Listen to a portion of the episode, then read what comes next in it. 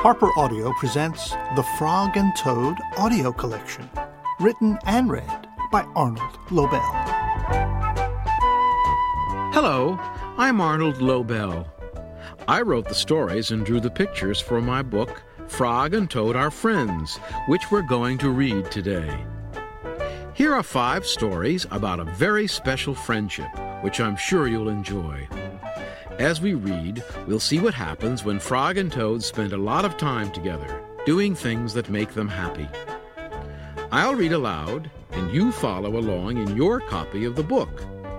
We'll start reading on page four, next to the picture of Frog knocking on the door.